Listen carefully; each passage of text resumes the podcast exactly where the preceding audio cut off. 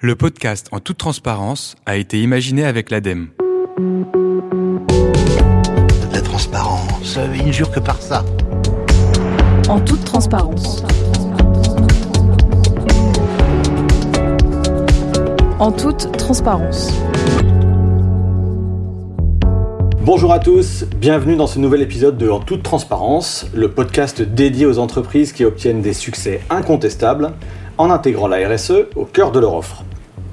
Des entreprises sélectionnées grâce à la plateforme Réussir avec un marketing responsable, que j'ai créée avec le soutien de l'ADEME, puis avec l'aide de l'Union des marques, de l'ILEC, de l'ADTEM, de Citeo et de l'école Audencia.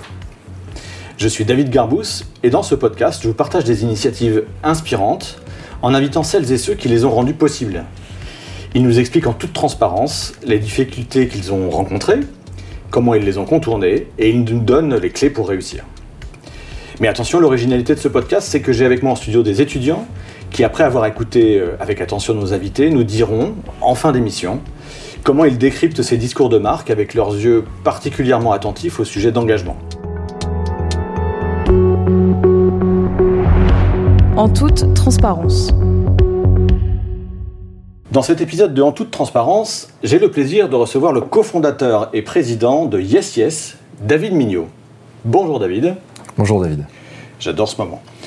Je suis très heureux de t'accueillir sur le, sur le podcast parce que le sujet dont on va parler aujourd'hui, c'est un sujet qui est vraiment emblématique euh, des transformations qu'on a à faire collectivement dans notre modèle de production qui a été très longtemps linéaire. Toi, tu as pensé euh, un modèle en circulaire. On va, on va vraiment détailler ce point.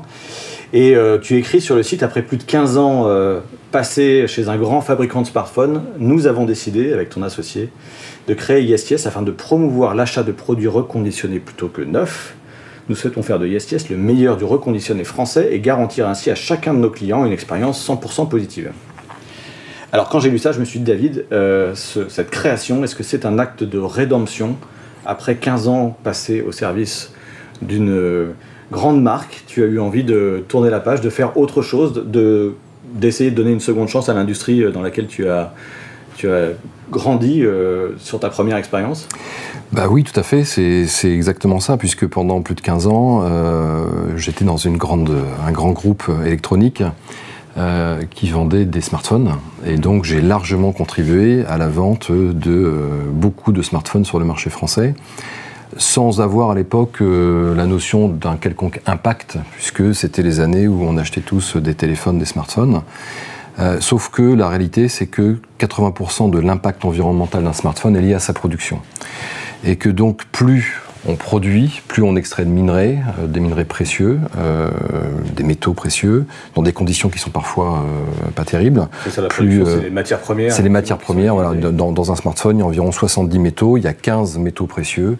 Euh, c'est de l'or, de l'argent, et dont on connaît les conditions parfois un peu particulières pour l'extraction, sans compter bah, le fait d'aller, euh, encore une fois, aller prendre des richesses de la Terre dont, on sait qu'elles sont limitées, euh, de l'émission de, de CO2, de la pollution, alors qu'en réalité, un smartphone, ça a une durée de vie de 6-7 ans, et ça se rallonge de plus en plus, et que nous, consommateurs, changeons de smartphone tous les deux ans. Et donc il y a, y un non-sens euh, économique, environnemental. Si on change de smartphone, bah, il faut le revendre euh, pour en acheter un autre, pour, en acheter un autre, mais en tout cas que l'ancien soit reconditionné. Et donc, euh, quand j'ai quitté ce grand groupe avec mon associé qui était directeur commercial, on a décidé d'aller sur le marché du reconditionné, qui commençait à, démarrer. C'était il y a 4 ans, donc il avait déjà quand même pas mal démarré, mais avec deux enjeux pour nous. Un, créer une marque, parce qu'il n'y a pas vraiment de, marque, si ce n'est un- un- une plateforme dont on parlera peut-être tout à l'heure, Back Market, Euh, mais surtout apporter de la réassurance aux clients sur la façon dont c'est fait, euh, la façon dont c'est reconditionné, la qualité, euh, le fait d'être 100% français, acheter les produits en France, les reconditionner en France et les revendre en France, et puis surtout un engagement environnemental et social pour développer notre modèle. Alors, le jury a retenu Yes Yes pour la démarche donc, dans, sa globalité, que tu as commencé à nous expliquer, pour sa dimension vertueuse, donc euh, faire des boucles circulaires, et pour les résultats économiques obtenus. Alors, euh, tu, disais tout à l'heure que 70 à 80% euh, de l'impact, c'est les matières premières utilisées. Euh, Aujourd'hui, quand tu recycles un téléphone, combien de, combien de temps tu prolonges sa vie finalement quand tu réussis à, revendre une première fois bah, La durée de vie d'un smartphone, c'est environ 7 ans. Euh, la moyenne de changement, c'est 2 ans, donc on la prolonge de 5 ans, voire plus, puisque on va souvent changer une batterie, remplacer un écran, euh, la partie qui est défectueuse. Euh, donc l'idée, c'est vraiment de donner une seconde, voire une troisième vie au smartphone, mais de le faire dans de bonnes conditions. Et, on en parlera peut-être tout à l'heure. bah, ce marché, il est assez opaque. euh, il n'y a pas de réglementation, et tu peux avoir du reconditionné euh, qui est fait dans de mauvaises conditions, et donc bah, ça n'a pas d'intérêt, puisque si au bout de six mois le produit ne fonctionne plus, euh, un, on va se dire le reconditionner c'est pas bon, et puis le produit va, arrêter sa vie ici. Donc il faut le faire dans de bonnes conditions. Donc ça veut dire apporter des garanties sur le fait qu'il va fonctionner comme une garantie fabricant finalement, ce que tu as connu dans ton ancienne vie. C'est vous achetez chez moi, je vous garantis que pendant je sais pas, un an, deux ans, il, il va continuer de fonctionner. Deux ans. Donc nous on offre une garantie de deux ans, euh, ce qui est la garantie du neuf. Euh, donc on peut pas faire mieux en termes de, de garantie sur du reconditionné. Nous on a des garanties euh, de qualité puisqu'on fait dans notre atelier. Donc ce sont nos propres process de, de reconditionnement. Et puis il y a surtout une garantie de proximité et de transparence. C'est le thème de, de ton émission. C'est ce qui fait défaut au reconditionné aujourd'hui. On voit souvent des clients qui nous disent moi je suis intéressé par du reconditionné mais je ne sais pas vraiment d'où ça vient, je ne sais pas ce qui se passe si j'ai un problème, euh, et donc euh, cette peur, euh, bah, quelquefois, em- empêche d'acheter du reconditionné.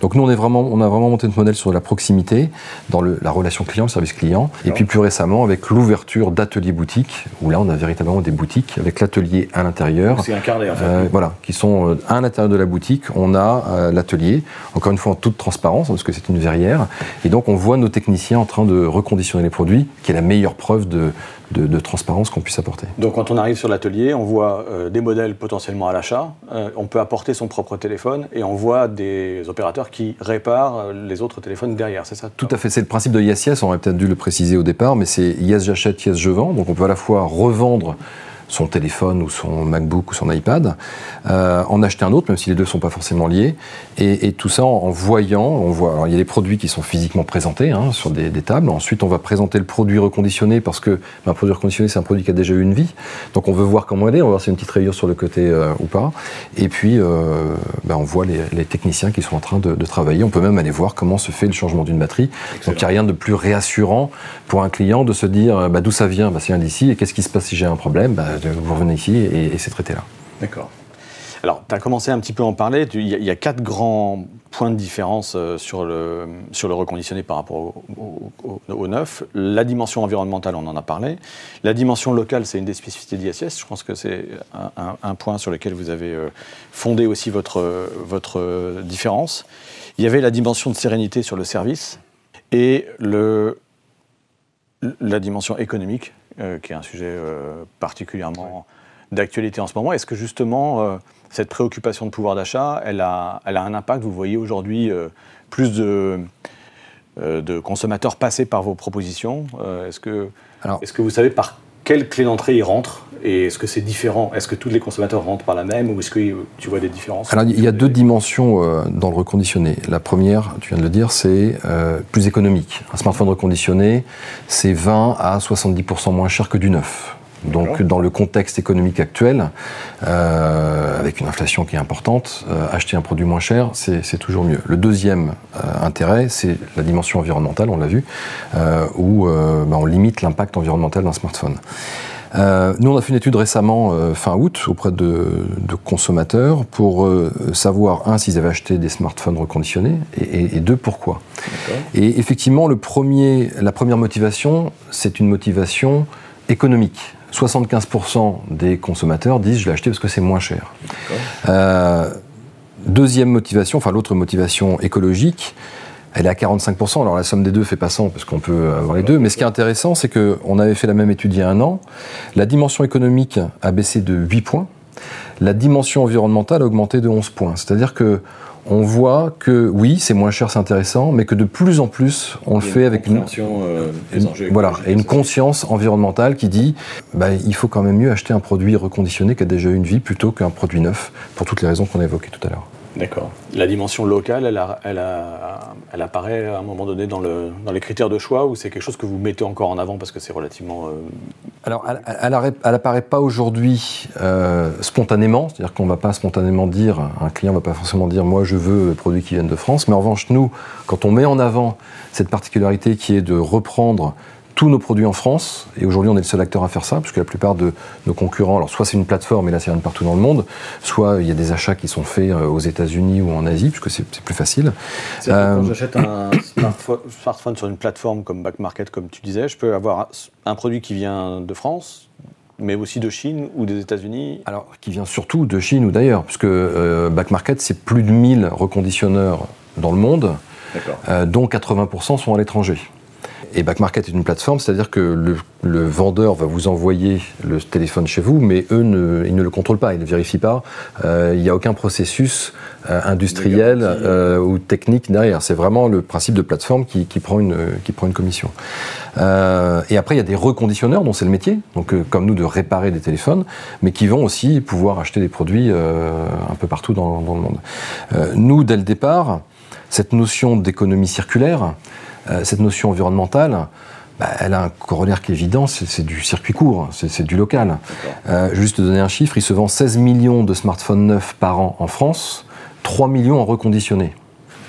Bah, il suffit d'aller chercher euh, les 16 millions qui tous les ans changent de main euh, pour alimenter le marché du reconditionné. Et donc c'est ce à quoi on, s'attelle, qui est plus compliqué que d'aller euh, chercher à l'étranger, mais encore une fois pour un, souci de cohérence et de transparence, on source l'intégralité de nos produits en France, qu'on reconditionne à 100% chez nous en France et qu'on revend à 100% en France.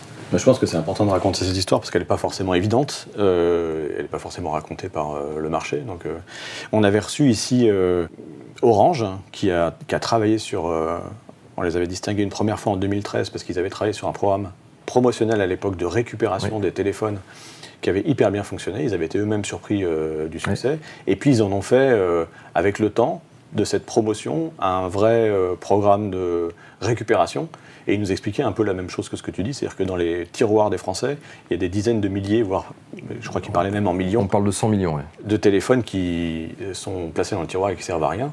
C'est effectivement euh, autant de ressources qui ne sont pas utilisées, donc il y a un potentiel assez. Euh, Alors, sachant que euh, Orange, dont tu parles, en fait, ne récupère pas les produits. Quand je dis ne récupère pas, c'est-à-dire qu'ils font bah, toute la reprise en magasin, mais d'ailleurs, ce sont des reconditionneurs comme nous.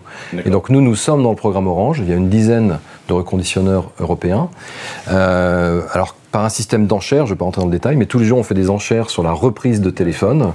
Euh, et donc en boutique Orange, quand un produit est repris, bah, c'est un des reconditionneurs qui a fait une enchère.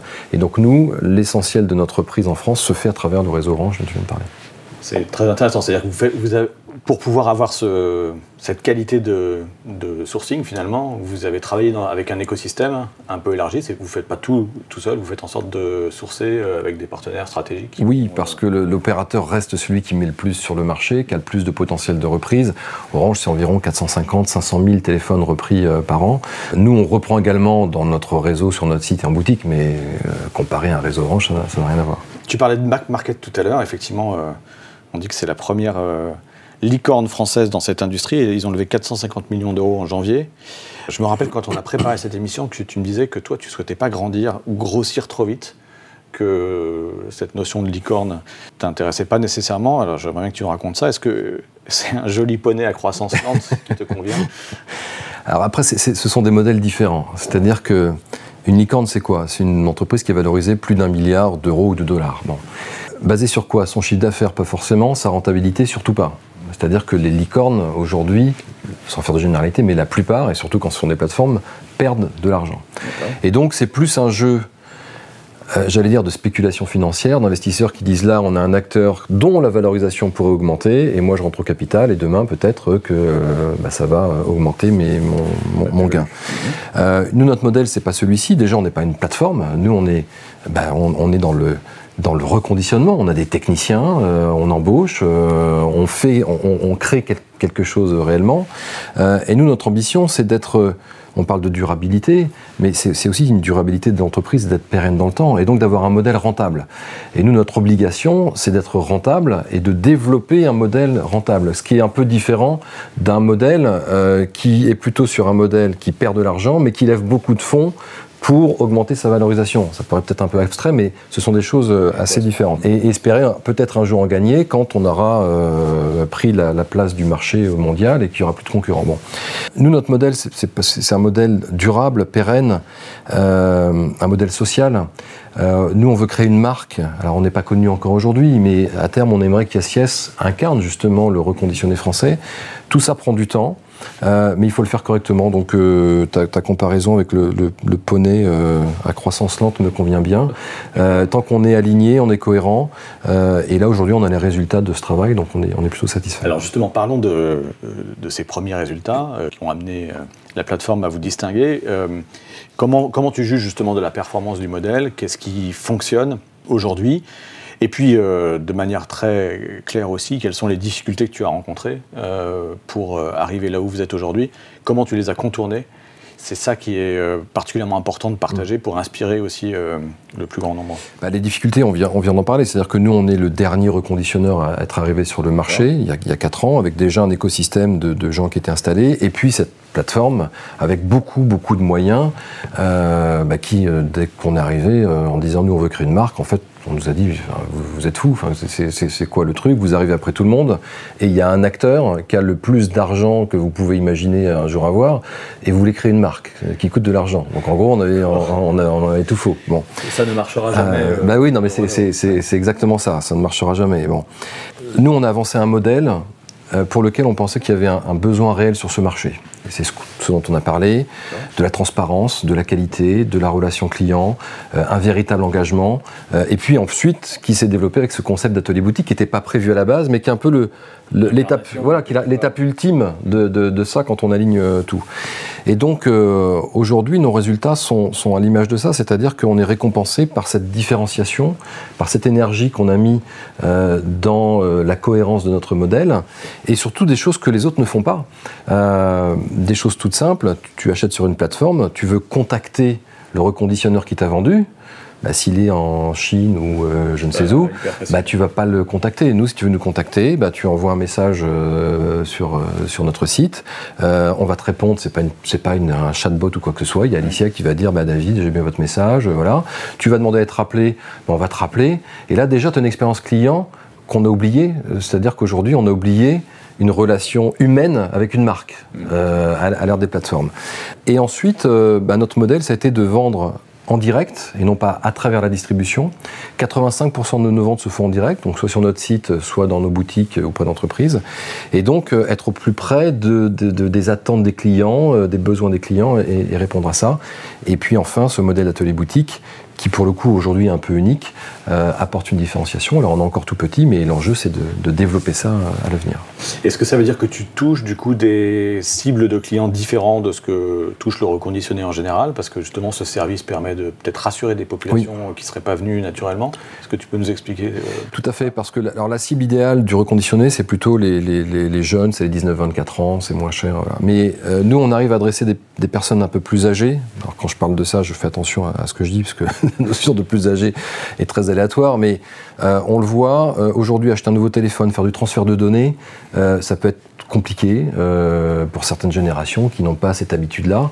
Et, un truc tout simple, voilà, nous on fait du transfert de données gratuit dans notre boutique. Une personne qui vient chez toi, elle te donne son ancien téléphone, elle t'en achète un nouveau et tu lui configures pour qu'elle puisse repartir Exactement. Exactement. Et donc, alors déjà, on va lui reprendre son ancien téléphone et ensuite on va lui faire le, transfert de données. et puis on a fait une boutique qui est plutôt configurée pour qu'on puisse s'installer, prendre un café, euh, prendre du temps. Parfois, le transfert de données, ça peut prendre une heure. Donc, on a vraiment pensé notre boutique pour que le client puisse vivre une expérience dans les, dans, les meilleures conditions. Et ça, ça nous amène effectivement des, une clientèle un peu différente de, ce que, de, de, ceux qui pourraient acheter sur Internet ou sur une plateforme. D'accord. Donc, en fait, vous êtes en train d'élargir ou de conquérir de nouvelles cibles pour le marché du reconditionnement. Exactement. Et d'autant qu'une fois que euh, le client était convaincu, bah, on vend euh, des MacBooks, on vend des iPads, on vend des consoles de jeux. Et donc, euh, bah, quand on a acheté un smartphone, ah bah tiens, il faudrait que je change mon ordinateur, il faudrait qu'il y ait mon fils qui veut une nouvelle console de jeu. Et donc, ensuite, on peut rapidement aller s'étendre dans d'autres produits en considérant que c'est plutôt une bonne chose. Alors, ça, c'est un point intéressant parce que, effectivement, euh, nous, on vous a connu par, on va dire, le produit phare qui est le téléphone. Mais effectivement, tu, es en train d'expliquer qu'au-delà de cette première, ce premier pied il y a d'autres produits. Est-ce que bah, il y a des, cho- des choses que tu peux nous expliquer d'ores et déjà qui sont lancées ou des projets que, que tu aurais en, en- en tête? C'est vrai que il y a énormément, si on fait la liste de, de ce qu'on a à la maison, de produits qui seraient éligibles à Ouais. ce genre de pratique. Et, et en fait, ce qui est intéressant, c'est que quand on revient à l'origine de notre marque, ISIS, on aurait pu s'appeler euh, Smart Recycle ou un truc comme ça. Voilà. euh, bon. Euh, pourquoi on a fait ISIS à l'époque? C'est parce qu'on avait déjà imaginé que le marché de la seconde vie allait se développer au sens large, hein, et que la seconde vie, bah, c'est avant tout un produit d'une première vie qu'on récupère pour le reconditionner, le revendre après. Donc cette notion de yes j'achète, yes je vends, elle est fondamentale. Et dès le départ, on n'a pas voulu s'enfermer euh, dans euh, quelque chose qui serait connoté smartphone, parce qu'on avait déjà envisagé que beaucoup de marchés euh, seraient adressés. Et donc naturellement, on a fait les smartphones, et puis après on a fait des tablettes, et puis après on a fait des consoles de jeux, maintenant on fait des ordinateurs. Et là, on est en train de nous solliciter sur des nouvelles catégories euh, dans le petit électroménager, parce que ben, on a aussi beaucoup de produits électroniques euh, à la maison, on est sollicité par les marques pour en acheter des nouveaux, des machines à café, des robots, euh, bah, des produits comme ça qui ont parfois une valeur importante et qui méritent d'être reconditionnés. Et donc on, on est en train de réfléchir à ça. Et nous-mêmes, de créer les conditions d'avoir des techniciens pour ça en créant une académie SIS de techniciens qu'on va former au métier de la réparabilité au sens large, donc pas uniquement sur les smartphones, et demain avoir euh, des techniciens qui vont pouvoir être formés sur tous les produits et, travailler euh, chez nous, euh, dans nos ateliers boutiques, sur une gamme de produits beaucoup plus large. Alors, tu l'évoques justement à l'instant, il faut une technicité pour réparer.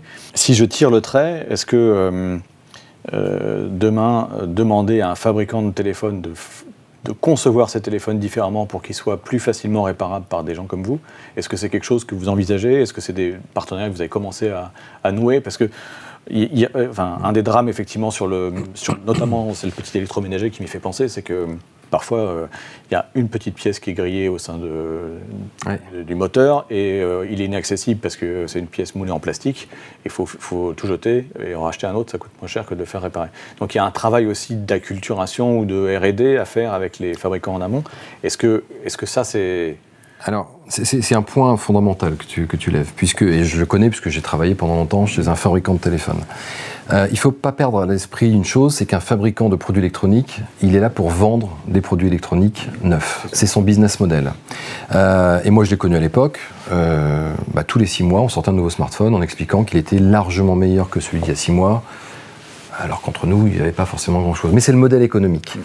Euh, et donc de casser ce modèle économique en disant il va falloir faire des produits qui durent plus longtemps, euh, plus réparables et autres, c'est compliqué pour une marque. Alors, l'obsolescence programmée, il n'y a pas forcément d'obsolescence programmée parce qu'on voit que les produits peuvent durer longtemps. et c'est notre chance. Elle est programmée d'un point de vue communication, j'ai envie de Ah, voilà, d'un point de vue marketing, oui. D'un point de vue technique, elle l'est pas. Ce qui est une chance pour nous, parce que ça veut dire que un téléphone euh, qui, a, qui dure pendant 6 ou 7 ans, bah, il suffit de le redonner une seconde vie. Mais là où tu as raison, c'est que tous les ans, euh, bah, toutes les marques mettent sur le marché un nouveau téléphone en expliquant qu'il est meilleur que l'autre. Donc ça, à notre niveau, on ne peut pas lutter contre ça.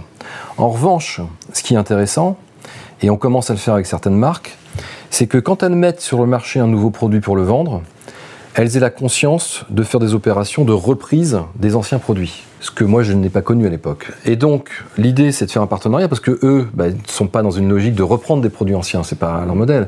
Mais du coup leur dire ok vous voulez mettre un, vous lancer un nouveau téléphone ou, ou un nouvel ordinateur ou une nouvelle enceinte ou une nouvelle machine à café, mais faites en sorte d'un point de vue marketing de reprendre l'ancien.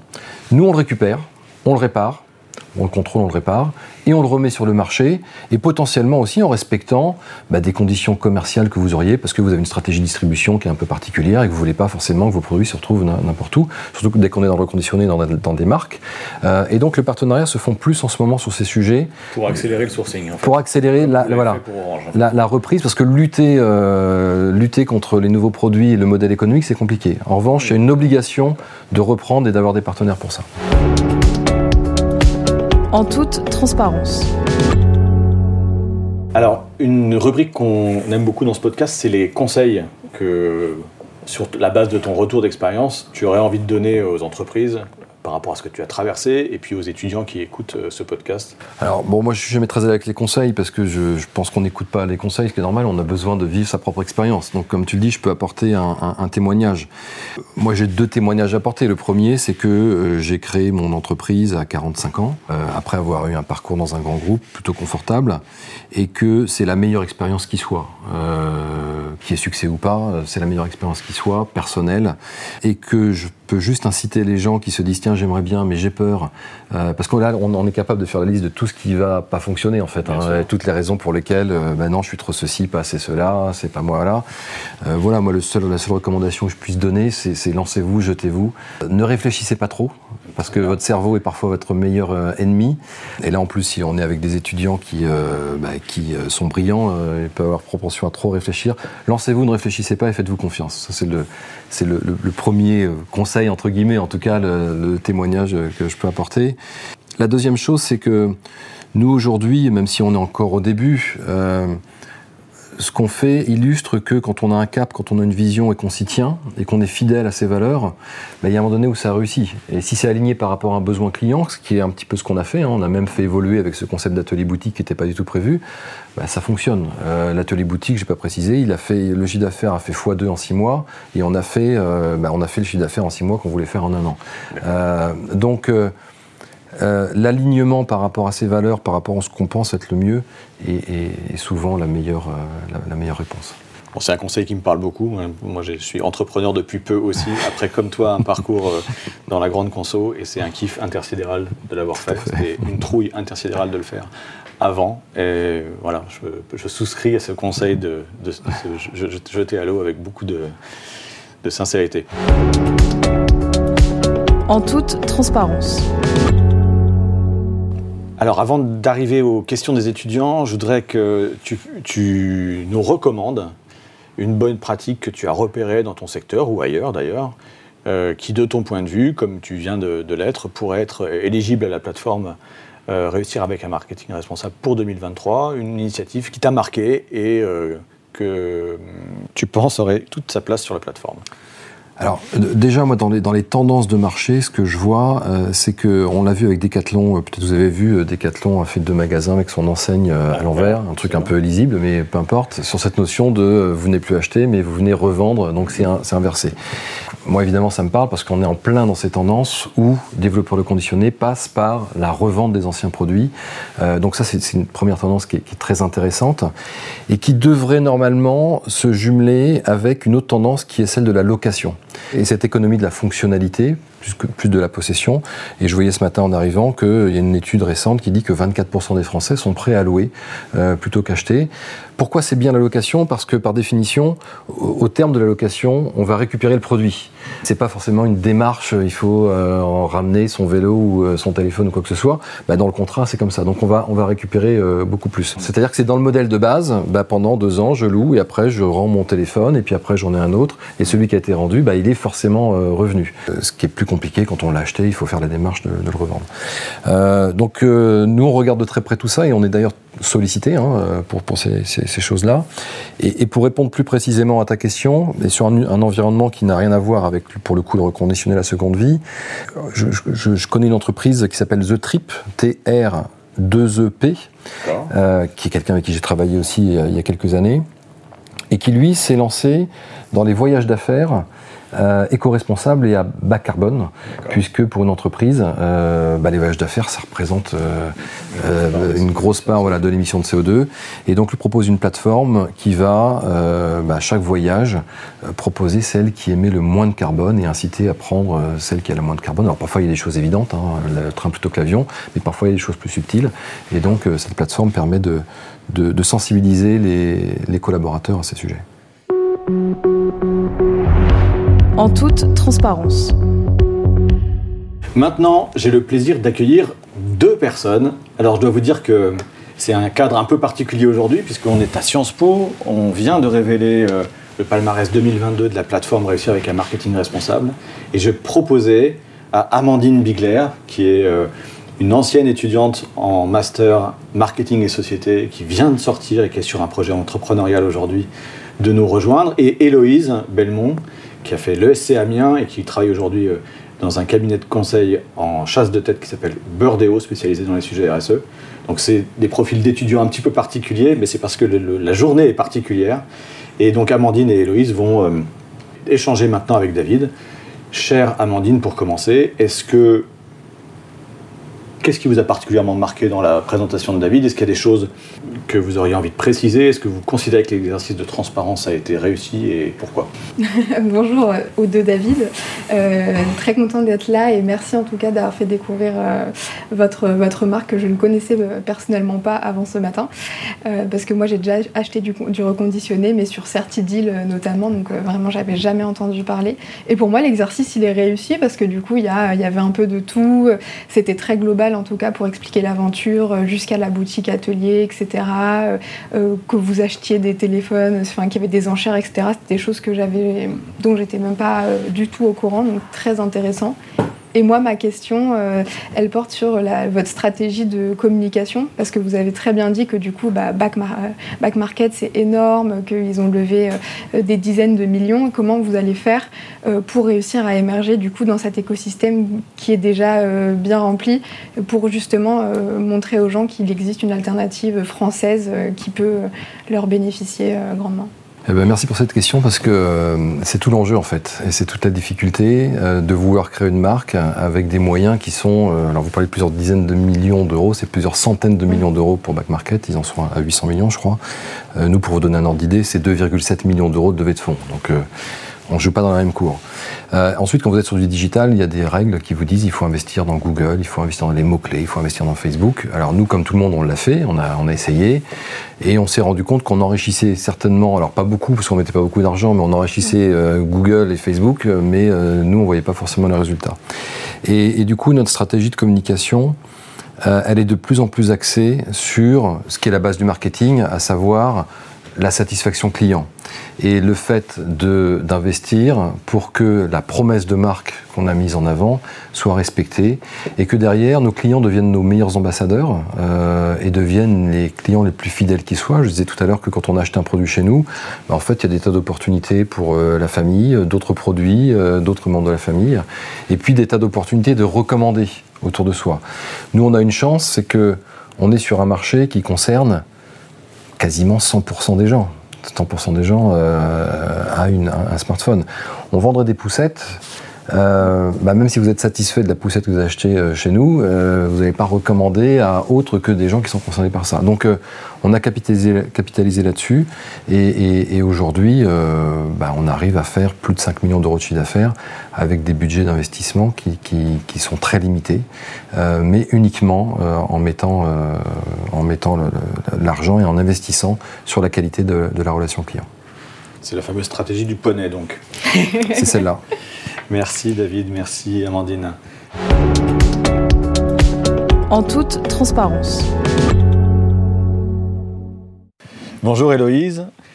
Alors même question hein, que, pour Amandine, est-ce que il y a un point qui vous a particulièrement marqué dans la présentation de David? Est-ce que vous considérez que cet exercice de transparence a été réussi? Est-ce que vous avez envie de lui poser une question pour prolonger la conversation? Alors oui, déjà merci pour la présentation parce que je ne connaissais pas non plus la marque et c'était très intéressant puisque c'est vrai qu'on connaît la grosse licorne mais on ne connaît pas forcément les autres. Et euh, j'ai trouvé ça très intéressant aussi votre euh, votre idée de en fait d'élargir au niveau de la cible, c'est-à-dire qu'on est plus sur c'est un enjeu économique auprès des jeunes, mais on est aussi sur toutes les cibles et on voit aussi la difficulté avec le transfert de données. Enfin ça, j'ai trouvé ça très intéressant au niveau de votre boutique et enfin l'expansion est indispensable pour euh, pour aussi faire grandir la marque. Et moi j'avais une question sur l'emballage. Parce que j'imagine que bah, du coup, vous avez dû créer des emballages euh, avec votre marque pour les reconditionner. Je voulais savoir comment ça se passait, qu'est-ce que, quels ont été vos procédés, enfin comment vous l'avez réfléchi. Alors effectivement, quand on envoie des, smartphones reconditionnés, il y a un emballage. Et nous, au départ, quand on a commencé, euh, bah, on achetait des boîtes qui étaient déjà faites pour les produits reconditionnés. Et quand vous ouvriez cette boîte, il y avait un superbe petit socle en plastique. Et rapidement, on s'est dit, mais comment c'est possible? Enfin, comment on peut vendre du reconditionné avec du plastique? Euh, donc on a cherché, on n'a pas trouvé, et donc on s'est dit qu'il fallait créer notre propre euh, emballage. Et donc on a développé un emballage euh, euh, recyclable euh, en carton avec euh, de l'encre végétale, de la colle végétale. avec des accessoires également qui sont, euh, qui sont recyclables. Et puis surtout, on a un concept, alors là on le voit pas parce que c'est un un podcast, mais les tailles de téléphone ne sont pas les mêmes, et donc on a un seul emballage pour éviter de multiplier les emballages, et en fait on a ce système de cales qui va s'adapter à la taille du téléphone, mais donc on a un emballage, et ensuite on change les cales qui vont s'adapter au téléphone de façon à ce que ça soit, euh, on n'ait pas euh, 50 emballages avec tout ce que ça, tout ce que ça comporte. Et, donc voilà, on a créé ça, ça, a mis un peu de temps, parce que euh, moi je me suis dit, bon, en deux mois on va, dé- on va créer ça, en fait ça a pris un an, mais aujourd'hui on est très satisfait. Nos clients, quand ils reçoivent ça, bah, voient la cohérence dans le discours euh, entre l'engagement éco-responsable de reconditionner et l'emballage. En toute transparence. Merci à vous deux pour ces questions et pour ces échanges. Merci David de t'être prêté au jeu. Et Merci beaucoup. Merci à vous euh, d'avoir écouté cet épisode. En toute transparence, le podcast de l'ADEME, c'est fini euh, pour aujourd'hui. Vous pouvez retrouver tous les épisodes sur toutes les plateformes de podcast et sur sogood.fr. N'hésitez pas à en parler autour de vous s'il vous a plu, à le liker, le partager, le commenter. Merci également à l'Union des marques, à l'ILEC, l'ADETEM Citeo et Audencia, et à très vite pour de nouveaux épisodes.